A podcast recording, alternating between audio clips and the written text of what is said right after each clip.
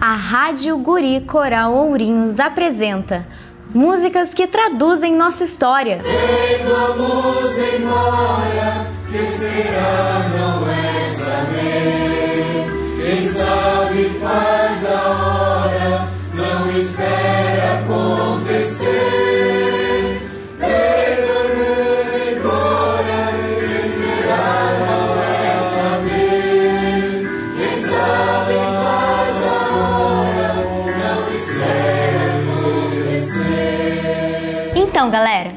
Nesse programa vamos falar de um período de nossa história recente, através de uma abordagem musical. Trata-se do período da ditadura militar. As pesquisas foram feitas pelos alunos do coral Guri Ourinhos. Os arranjos musicais são do professor Jessé, a regência é da professora Cristiane. Teremos também o depoimento do professor Eduardo Emerick, que viveu esse período na condição de estudante universitário e militante de movimentos estudantis. Esperamos que vocês gostem!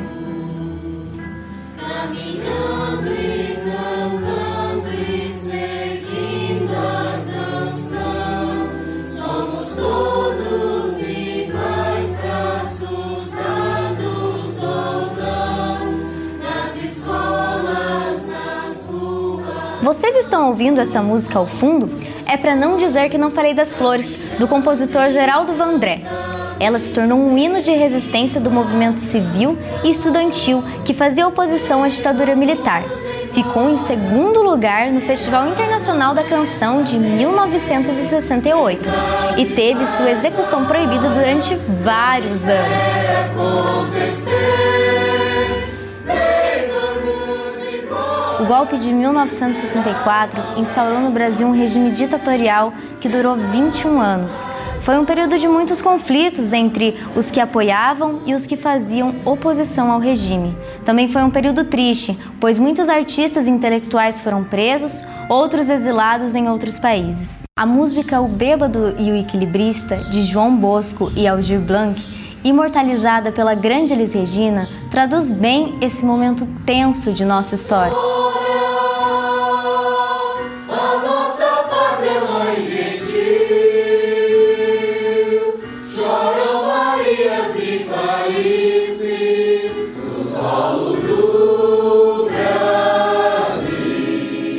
Maria era esposa de Manuel Fiel Filho e Clarice era esposa de Vladimir Herzog, mortos pela ditadura.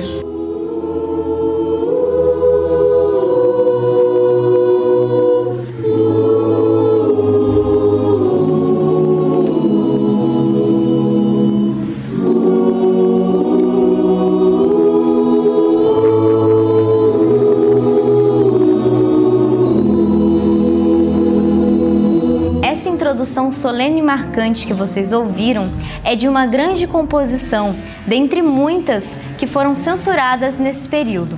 É a música Cálice, composta por Chico Buarque e Gilberto Gil em 1973, mas que só pôde ser lançada em 1978.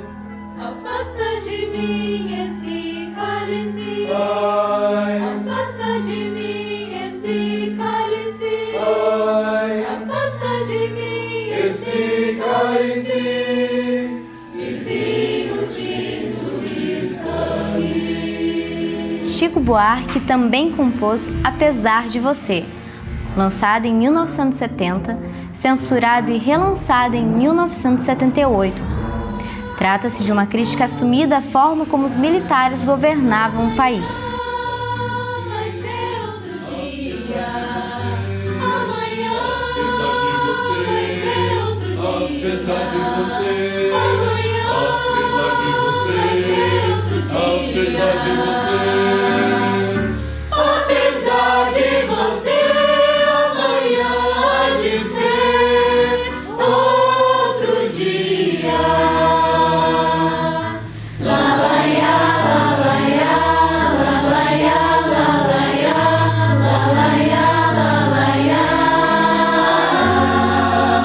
grande compositor e poeta, dentre muitos desse período, é o baiano Caetano Veloso.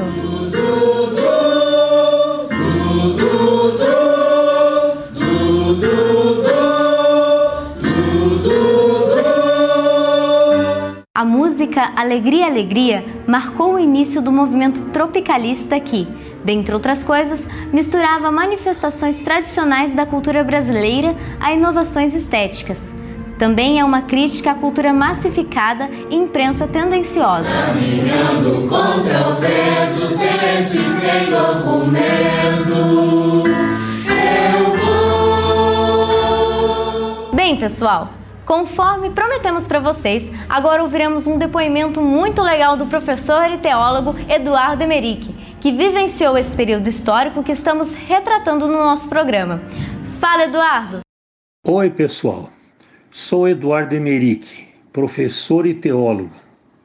Aqui estou para compartilhar com vocês um pouco da minha experiência de estudante universitário e militante de movimentos estudantis na década de 60. Sou de Martinópolis, São Paulo. Concluído o ensino médio, fui para Vitória, Espírito Santo, em janeiro de 1964, a fim de cursar teologia no Seminário Presbiteriano do Centenário. O curso de teologia me abriu os horizontes fez-me compreender que o cristão, cidadão do reino do céu, é também cidadão do reino da terra. E, como cidadão do reino da terra, tem compromisso com a cidadania, que deve ser exercido por meio de ação política, isto é, intervenção pessoal e sistêmica nas esferas de vida em que são decididos o presente e o futuro do indivíduo e da comunidade. Devo registrar que o Seminário do Centenário teve papel importante em minha visão de mundo e de vida. Em Vitória, participei presencialmente da vida universitária ligada à Universidade Federal do Espírito Santo, UFES. Foram congressos, seminários, encontros e movimentos de rua, de denúncia da ditadura militar instaurada no país em 1964 e de defesa da democracia e da liberdade, da dignidade humana e social aviltada pelo regime militar.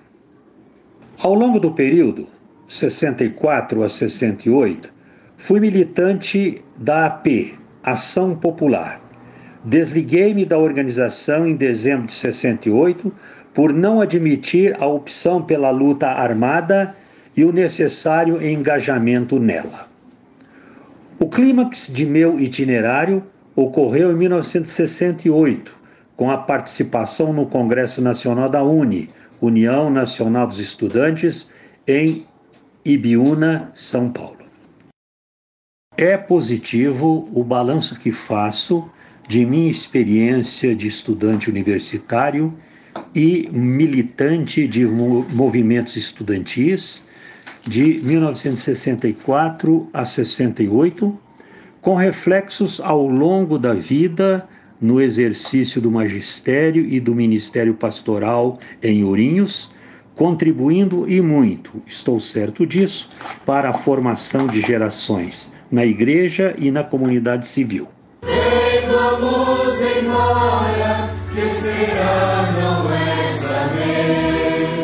Gostaram? Espero que sim. Bem, galera, esperamos que tenhamos ajudado vocês a conhecerem um pouco mais de nossa história e a importância da música como veículo de alegria e diversão, mas também crítica, conscientização e retrato do contexto histórico. Até o nosso próximo programa. Músicas que traduzem nossa história. Quem partiu ou morreu. A gente estancou de repente, ou foi o mundo então